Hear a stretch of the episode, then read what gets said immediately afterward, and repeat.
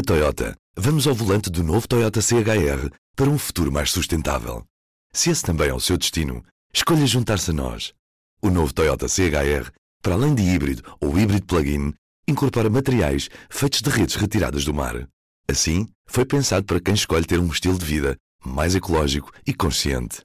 Cada escolha conta e escolher o novo Toyota CHR é ir mais além pelo planeta azul. Saiba mais em toyota.pt. Ora viva, nesta quarta-feira, quando os relógios marcarem 5 da tarde em Lisboa, 4 em Ponta Delegada e meio-dia em Washington DC, Joe Biden toma posse como o presidente número 46 da história dos Estados Unidos da América, deixa o cargo Donald J. Trump com uma mensagem de que o movimento que iniciou está apenas a começar. I want you to know that the movement we started is only just beginning. There's never been anything like it. Vamos à análise? Viva Teresa de Souza. Sim. Joe Biden toma posse já nesta quarta-feira e vai reverter algumas medidas de Trump, como por exemplo a proibição da entrada de estrangeiros provenientes de determinados países muçulmanos. O caminho de Joe Biden nestes quatro anos vai ser o da ruptura ou o da reconciliação? Vai ser uh, claramente o da reconciliação. Da ruptura uh, seria um caminho perigoso depois de quatro anos de um presidente que não provocou mais nada senão a ruptura na sociedade americana. Além disso, todo o programa de Joe Biden, uh, o seu comportamento, a sua história política, que é uh, muito longa, já quase 50 anos, o seu papel no Senado norte-americano como vice-presidente do Obama, foi sempre um papel de união e de reconciliação e de bipartidarismo.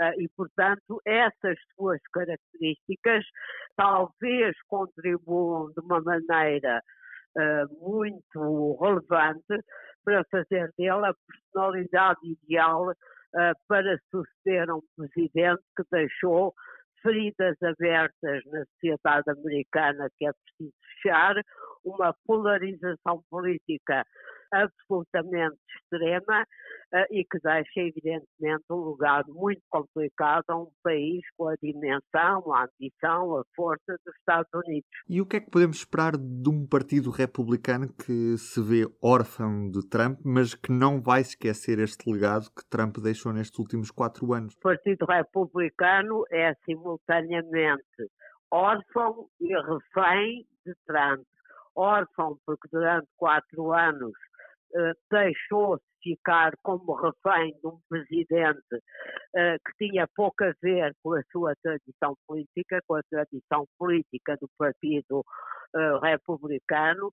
conservadora, moderada, liberal, e que se transformou numa espécie de apêndice da vontade do Presidente, aliás, dando um contributo decisivo para que Trump pudesse governar os Estados Unidos e, de alguma maneira, o mundo, uh, com os efeitos destrutivos que todos nós hoje, e já antes de hoje, podemos constatar.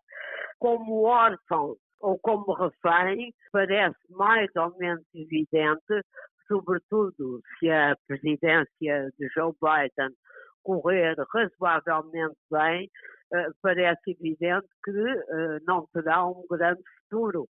Uh, e tem de ter futuro, porque são, apesar de tudo, um dos dois grandes partidos que sempre governaram a América. vão ter de se reconverter, vão ter de se transformar, vão ter de repensar a sua posição na política e na sociedade norte-americana mas não vai ser uma tarefa fácil, eh, porque vão contar com bases partidárias muito radicalizadas, como pudemos todos constatar eh, no ataque violento ao Capitólio na semana passada, porque há muitas divergências que começam a vir ao de cima no seio dos próprios republicanos, há aqueles que decididamente são poucos eh, nunca apoiaram Trump, há aqueles que começam agora, mais ou menos hipocritamente, não podemos dizer, a cortarem com o presidente depois do ataque ao Capitólio, eh, e há aqueles que eh, vão ter de adaptarem a uma nova realidade política. Vai necessariamente surgir a partir da post-Joe Biden. E a partir da, da possibilidade que é real que ele comece a restaurar as tradições da sociedade norte-americana. Mas, Teresa, o que é certo é que há uma maioria no Senado e no Congresso, uma maioria democrata, e esta maioria dá margem a Biden para implementar uma agenda reformista? Uh, tá. O Biden tem, além das medidas emblemáticas uh, que vai tomar nos primeiros dias, dar o sinal de que a vida na América mudou, uh, tem duas tarefas extremamente difíceis, mas essenciais à sua frente, uh, das quais o arranque uh, do seu mandato vai depender em grande, grande medida e o futuro da própria, dos próprios Estados Unidos. Uma é uh, combater a pandemia, a outra é restaurar a economia. São, aliás, duas faces da mesma moeda. Uh, nestas duas frentes, vai ter de agir uh, de uma maneira muito forte, muito abrangente, muito capaz. Uh, há alguns sinais de que é isso que ele tenciona fazer.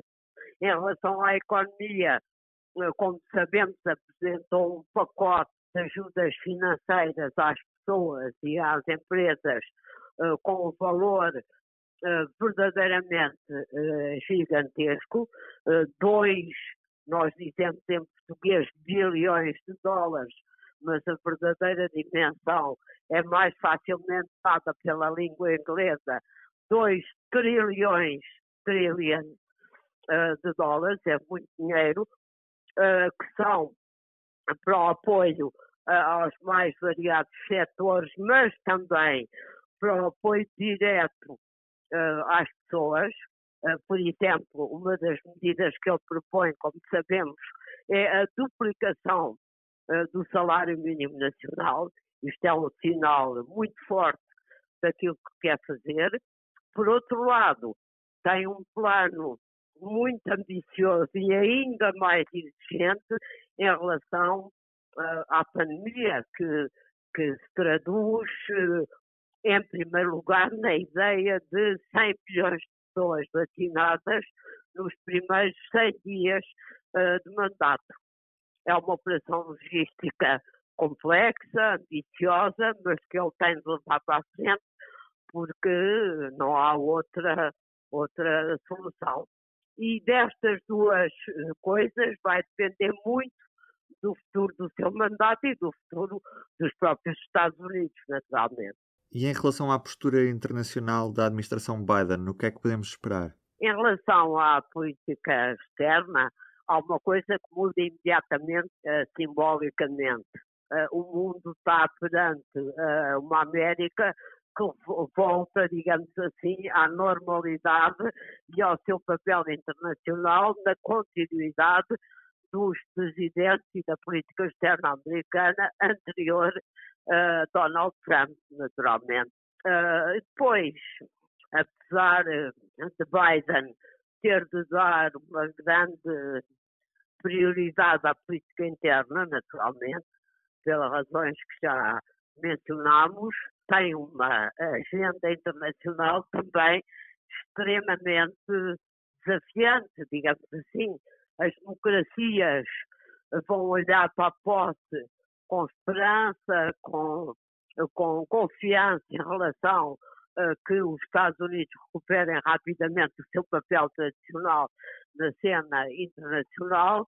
A Rússia e a China olharão de uma maneira uh, certamente mais preocupada, mas as coisas vão começar naturalmente a mudar. Trump já anunciou que voltará a uma abordagem multilateral dos problemas internacionais, que regressará às relações de ação com os seus aliados permanentes, nomeadamente com uh, a Europa, uh, já anunciou que manterá uma política firme, não a de Trump, certamente, mas uma política firme, uh, estratégica em relação à China, e evidentemente o ambiente internacional vai desanuviar imediatamente, para o bem de uns e para o mal de outros, naturalmente. Teresa, muito obrigado por este bocadinho, foi um prazer. Um beijinho para ti. Beijinhos. E agora vamos à última pergunta a todos os candidatos presidenciais. Presidenciais 2021. No P24. Hoje perguntamos se o governo não conseguir acordo para aprovar o próximo Orçamento de Estado, manterá o governo em funções, tentará encontrar uma maioria que suporte um executivo alternativo ou convoca eleições. Vamos ouvir. Em princípio, manterei o governo e encorajá-lo-ei a ir à procura de uma maioria parlamentar eh, de suporte. Se o Primeiro-Ministro quiser sair, eh, naturalmente convocarei eleições. Mas uh, o que não farei de certeza é aquilo que fez o atual Presidente da República nos Açores, uh, através de um acordo em que normaliza um partido que é contra a Constituição e a democracia. O Presidente deve procurar, dentro do quadro parlamentar que existe, uma solução de estabilidade.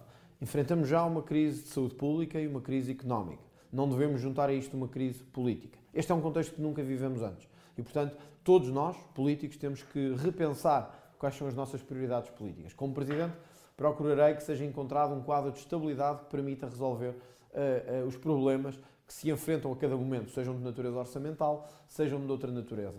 Se e apenas se não for possível qualquer acordo de natureza orçamental, qualquer acordo de natureza política ou financeira, é que o Presidente terá de avançar para uma solução de eleições antecipadas. Em qualquer caso, devemos dizer que a solução do Governo neste momento é muito frágil, apoiado e dependente de partidos como o PAN e de duas deputadas não inscritas, e que no momento de crise isso naturalmente coloca em causa a legitimidade do Governo. Eu diria que estamos muito breves de que a direita assuma o Governo em Portugal. A longevidade de qualquer Governo e também deste governo depende fundamentalmente das políticas concretas que põe em prática e da resposta que dá ou que não dá aos problemas do país, aos problemas dos trabalhadores, das populações, dos grupos mais vulneráveis da população.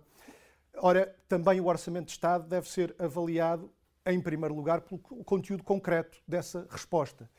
Cabe eh, ao Presidente da República contribuir, através da sua magistratura de influência, através do exercício dos seus poderes, para eh, garantir que o orçamento acolhe possibilidades de resposta àquelas que são as necessidades, necessidades do país, das populações, dos trabalhadores, das famílias, dos micro pequenos empresários, eh, da, da, produção nacional, eh, do combate às desigualdades que percorrem o território.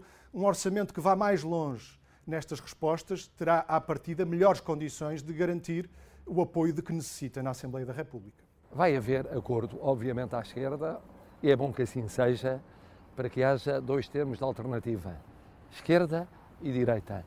E a esquerda, naturalmente, levará este governo até ao fim da legislatura. O papel principal do Presidente, um dos papéis principais, é precisamente contribuir para uma estabilidade. E eu creio que é isso que deve fazer. E como já referi, neste momento temos na Assembleia da República uma maioria que nos pode permitir responder às necessidades mais urgentes, sejam da proteção do Serviço Nacional de Saúde, seja a proteção laboral, seja um compromisso de regime para a transição ecológica e, portanto, deve ser esse o papel do Presidente, promover esses entendimentos, porque as condições concretas que temos podem permiti-lo. Qualquer uma das três dependerá das circunstâncias. Só no caso poderei avaliar. Ah, eu tenho a certeza que o, o, os partidos políticos vão entender e vai haver um governo estável, que é isso que todos os portugueses querem. Não perca a análise à campanha nos episódios diários do Poder Público, série presidenciais, para ouvir na sua aplicação de podcast ou no site do Público, obviamente. Eu sou o Ruben Martins.